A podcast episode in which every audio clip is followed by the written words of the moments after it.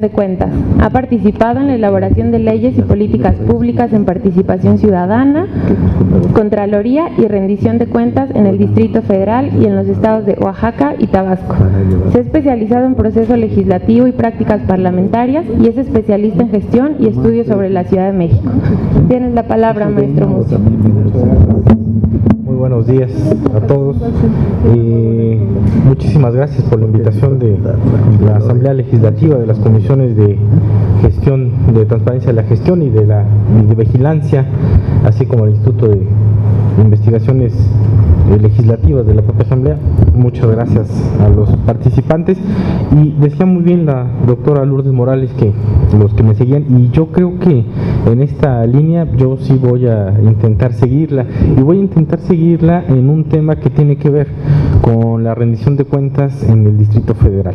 Y me parece, lo he dicho en otros foros, pero vale la pena recalcarlo, que por lo que se ve, sí va a haber reforma política para el Distrito Federal. Es decir, vamos a tener en el mediano largo plazo pues un régimen propio para el asunto del Distrito Federal. Eh, digamos, si nosotros observamos lo que está sucediendo, sin duda alguna, el signo de los tiempos es que vamos a ir a esta, a esta reforma política. Y una de las primeras discusiones que se va a dar es precisamente qué, eh, qué nos vamos a dar los ciudadanos del Distrito Federal en términos de este, de este régimen. Si vamos a ir a un asunto de, de un texto constitucional como tal o a un estatuto constitucional. Y digo un estatuto constitucional, todo el mundo veía deseable el asunto de la constitución, porque el estatuto constitucional permitiría básicamente abordar sobre dos cuestiones que digamos están un poco alejadas de la discusión, que es el asunto de la capitalidad. Es decir, eh, el estatuto constitucional, por ejemplo, que me parece que es modelo, es el de la ciudad de Buenos Aires, y allí eh, una de las cosas fundamentales es precisamente el asunto de los puertos y que hay un ingreso fundamental para la ciudad. En el caso de la ciudad tenemos grandes eh, centros de transferencia modal, como el propio aeropuerto, que no dejan y no hay una derrama económica para el asunto de la ciudad. Y me parece que el estatuto constitucional podría, por ejemplo, abarcar estas cosas. Sería deseable tener una constitución para el Distrito Federal, por supuesto, y seguramente la constitución que vamos a hacer, vamos a hacer una constitución de derechos. Eh, vamos a agarrar eh, todo la reforma del artículo primero para hacer un bloque de constitucionalidad, porque finalmente pues la ciudad se ha construido sobre la base importante de los derechos y sin duda alguna habrá, eh, aparte de, todo este asunto de derechos, un asunto sobre desarrollo y planeación urbana. Eh, me parece que dos temas imprescindibles de esto va a ser el asunto del agua en cuanto al diseño institucional de su gestión, porque finalmente vamos a tener que discutir qué tipo de mecanismo eh, y de servicios vamos a tener en términos de agua. Y el otro es el asunto del suelo. Y me parece que la discusión que tenemos que dar ahí es como un bien no renovable. Eh, digamos eh, se ha discutido y se discute mucho la protección que tiene el subsuelo hasta en la constitución política pero no el suelo que está sujeto a una serie de relaciones y de títulos de propiedad que hace que no se convierta en un bien renovable pero me parece que el asunto del suelo vale la pena discutirlo, sobre todo por la problemática de la ciudad como un bien no renovable. Y en, este, en este asunto una discusión que se va a dar y que tiene que ver, eh, digamos, con todo el régimen interno de la administración es el asunto de las delegaciones. ¿Qué vamos a hacer con el asunto de las delegaciones? Si vamos a ir a un modelo municipal o vamos a ir a un modelo, yo diría un modelo complejo, casi de vinculación metropolitana, porque pensar, por ejemplo, en todos los servicios eh, municipalizados en eh, la Ciudad de México nos reportaría una complejidad de operación mayúscula. Me parece que el asunto de pensar en un modelo complejo, integral, metropolitano, podría, digamos, estar, estarse pensando como un modelo que evidentemente eh, permita la incorporación de una serie de mecanismos que hagan la gestión de los servicios básicos del asunto del transporte, de la seguridad pública, un modelo pues interconectado. Y en ese, en esa, en esa constitución me parece que lo que hay que insistir y hay que proponer es que hay un capítulo de rendición de cuentas, sin lugar a duda. O sea, aparte de todo esto que nos vamos a dar, me parece que en la Constitución, y es una cosa que debo confesar que he platicado con el propio diputado Santillán, y me parece que el asunto de que hay un capítulo de rendición de cuentas hay que establecerlo. ¿Y qué tendría que haber en este capítulo de rendición de cuentas en, esta constitución? Bueno, sin lugar a duda, un poco ya nos planteaba la doctora Lourdes Morales toda la articulación que debe de venir eh, por una parte de las instituciones. O sea, me parece que el primer paso es articular las diferentes instituciones que tienen que ver precisamente con cómo hacer, promover y tener mecanismos que permitan hacer mucho más eficiente y eficaz tanto el ejercicio de los recursos públicos y también la toma de decisiones, que me parece que ese es, digamos, el centro básico en donde está puesto el asunto de eh, la toma de decisiones. Este sistema de rendición de cuentas requiere, por supuesto, la articulación del el acceso a la información pública, el asunto de cómo hacer de la información que detenta, genera y procesa los propios, las diferentes instancias de gobierno pueda ser un bien común, es decir, todo mundo pueda tener acceso a él, eh, pueda circular libremente sea como el aire o como el suelo, un bien común. Pero antes de eso, me parece que lo que debemos de generar es un asunto de archivos. Los archivos son evidentemente, uno dice, el principio de la rendición de cuentas es el asunto del acceso a la información. Sí, pero si no hay archivos, no hay acceso a la información pública. Y me parece que el asunto de los, de, lo, de los archivos está prácticamente abandonado, tanto en la discusión federal como en las discusiones locales. Eh, me parece que un sistema de rendición de cuentas inicia con el asunto de los archivos. ¿Inicia con que Pues nosotros tenemos una ley, una ley, yo digo, muy buena y muy avanzada, y paradójicamente está buena y avanzada en la ciudad, pues que no se aplica.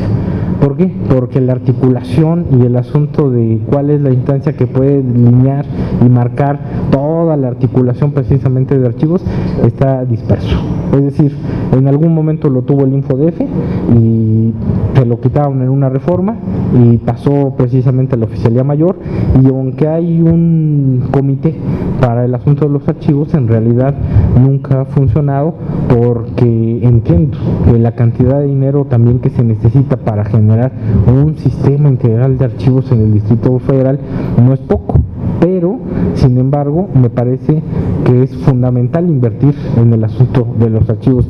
Es, yo me acuerdo, como la inversión que se hizo en el emisor central. Nadie quería eh, hacer una inversión en el emisor central porque estaba en el subsuelo y entonces no se iba a ver la política pública. Pero si uno no hace eso, la ciudad se inunda. O sea, hoy estuviéramos inundados. Y claro que uno dice meterle 6 mil millones de pesos al emisor central, pues no se van a ver pero son cosas que no se ven, pero hacen funcionar precisamente la ciudad. Y me parece que el asunto de los archivos es una inversión que igual y no se ve, pero va a hacer funcionar no solamente pues, un sistema de rendición de cuentas, sino va a legitimar y va a permitir precisamente que el acceso a la información y la información pública sea un bien común. El, el acceso, pues digamos, hay un órgano ¿no? garante, hay una ley que eh, tiene un buen, un, buen estándar, que está reconocida.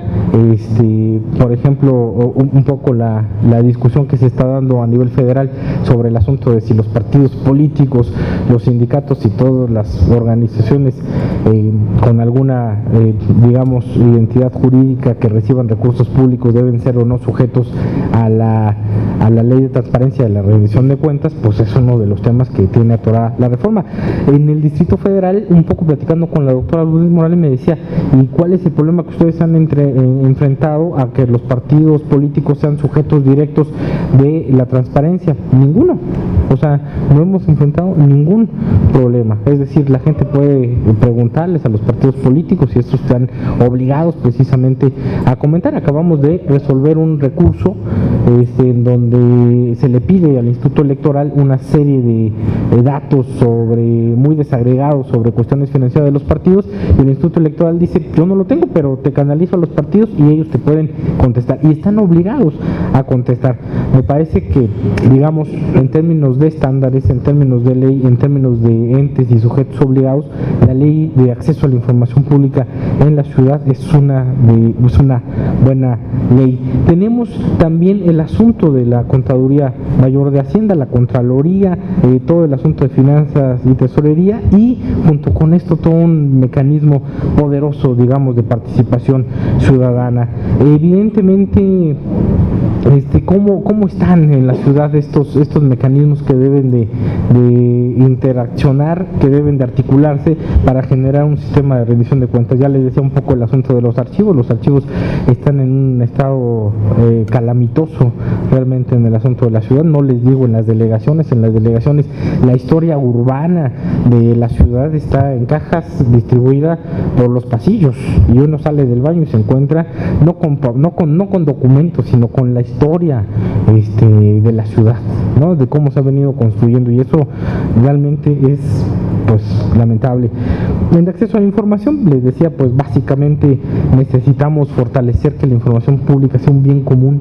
Eh, ha habido una cultura importante en términos de, la entrega de la información, del acceso que se tiene. Necesitamos, por supuesto, fortalecer el asunto de archivos y transparencia. Eh, me parece que en el tema de las, de las, de las contadurías tenemos un, un problema porque eh, me parece que no podemos darle seguimiento, por ejemplo, a todo el asunto de las recomendaciones que existen cada vez que se hace un asunto de auditoría, además que las auditorías, aunque vamos a un asunto de desempeño, ¿no? seguramente ahorita el diputado nos eh, eh, abundará, en, abundará en el asunto, vamos a un asunto de desempeño, básicamente este, no podemos hacer como una memoria de todas las recomendaciones que salen de todas estas auditorías y por supuesto generar un mecanismo de prácticas en términos de lo que estaba, digamos, siendo recurrente en la eficiencia y la eficacia en el tema de los recursos. Me parece que, eh, y además hay un tema, eh, digamos, que sale colateral en términos de, de, las auditorías, que es el asunto que tiene que vincularse con la Procuraduría Fiscal. Eh, nosotros conocemos por información pública que una parte, que no es menor el asunto del daño patrimonial que a veces el Distrito Federal, y no solamente el Distrito Federal, sino las entidades y todo, y, el, país tiene. El problema es que nuestra Procuraduría Fiscal no tiene los dientes suficientes para hacer, eh, digamos, la devolución del daño patrimonial que se puede acreditar y una vez que venga un proceso y se acredite, se pueda recuperar. No existe eso. Y no existe, me explicaban por una cosa muy sencilla.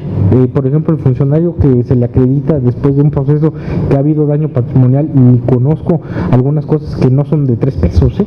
o sea, pueden a veces ser cientos de millones de pesos. Este, se le quiere notificar y se le pide al ente, dame en dónde lo puedo notificar.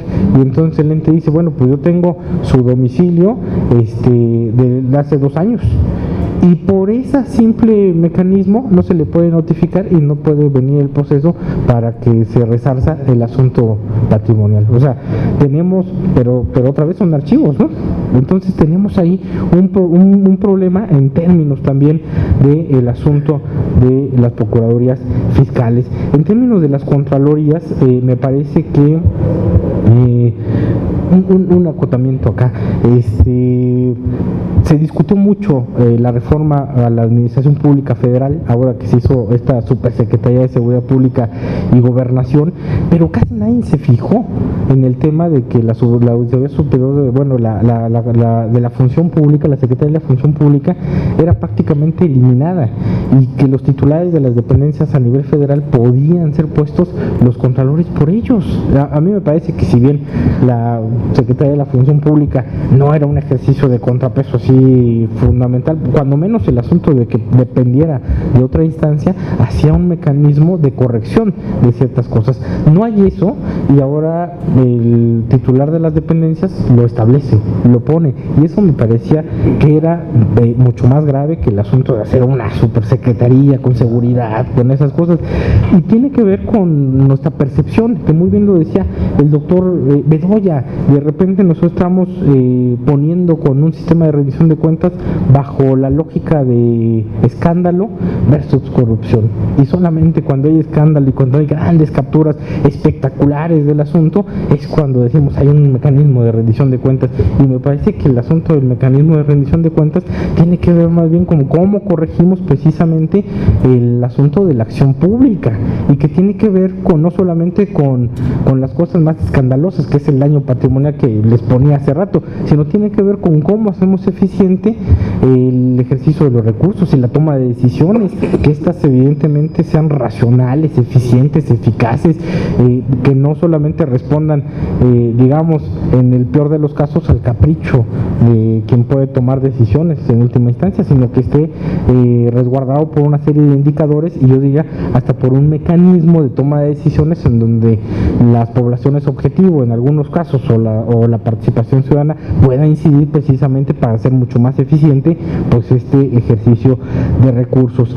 En cuanto a los sistemas financieros, bueno, eh, evidentemente viene, está en marcha, está implementándose pues todo el asunto de contabilidad gubernamental, que ahí se van a establecer una serie de mecanismos y de patrones específicos para poder tener pues un análisis claro de qué se está haciendo, cuáles son los resultados, para dónde se van homogenizados en todo el país. Ahí en la Ciudad de México lo que necesitamos es mecanismos que nos permitan conocer, digamos, los diseños presupuestales, cómo está la planeación estratégica, eh, cómo está la cobertura, si son presupuestos focalizados, cuál es la percepción y los objetivos y los resultados alcanzados en algunas poblaciones objetivo específicas, que me parece que eso no está.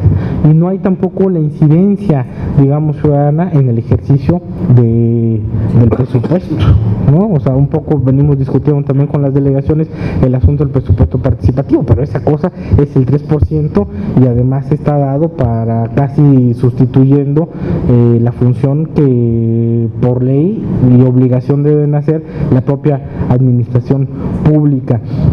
Y diría, a todo este sistema lo que necesitamos ponerle es un poderoso mecanismo de participación ciudadana. Un poco la doctora hace rato me decía, oye, descubrí, perdón, descubrí que tiene la ley de participación ciudadana un mecanismo de rendición de cuentas. Yo le decía, bueno, a mí me tocó eh, eh, escribir esa ley y pues como queríamos hacer un asunto de revocación de mandato, pero como eso constitucionalmente no está y no lo iban a echar para atrás por términos inconstitucionales, pues lo que hicimos es poner un asunto de rendición de cuentas y un mecanismo que no es, pero que lo anuncia, que es básicamente el asunto de la posibilidad de que den informes, todo el mundo que toma, que toma decisiones, ¿no? No nos alcanzamos para ir más allá. En ese momento, aún eh, con el régimen que tenemos, no nos alcanza para ir más allá. Por eso digo que tenemos la oportunidad y la coyuntura específica para ir a la reforma política. Me parece que estos temas habría que plantearlos, habría que fortalecer todo el mecanismo de participación ciudadana en términos de plebiscito referéndum, iniciativa popular y una serie de cosas, establecerlas claramente como instituciones de la democracia directa y también un mecanismo que permita finalmente hacer revocaciones de mandato, por ejemplo, ¿no? Revocaciones de mandato y la incidencia de la gente en el diseño, planeación, evaluación, en donde se puede ejecución y por supuesto seguimiento de la toma de decisiones y del el ejercicio de los recursos. Me parece que tenemos una oportunidad eh, importante, coyuntural, histórica en la ciudad para generar un sistema de rendición de cuentas que permita precisamente la articulación de estas cosas. A mí me parece que no la podemos desaprovechar, que necesitamos generar un poderoso movimiento que nos permita precisamente instituir eso y generar, por supuesto, muchos mejores estándares eh, en el ejercicio de la función pública. Yo le dejo ahí, este, digamos, sí sigo a la doctora Lourdes Morales en términos de lo que puede ser un mecanismo de rendición de cuentas en la Ciudad de México. Muchas gracias.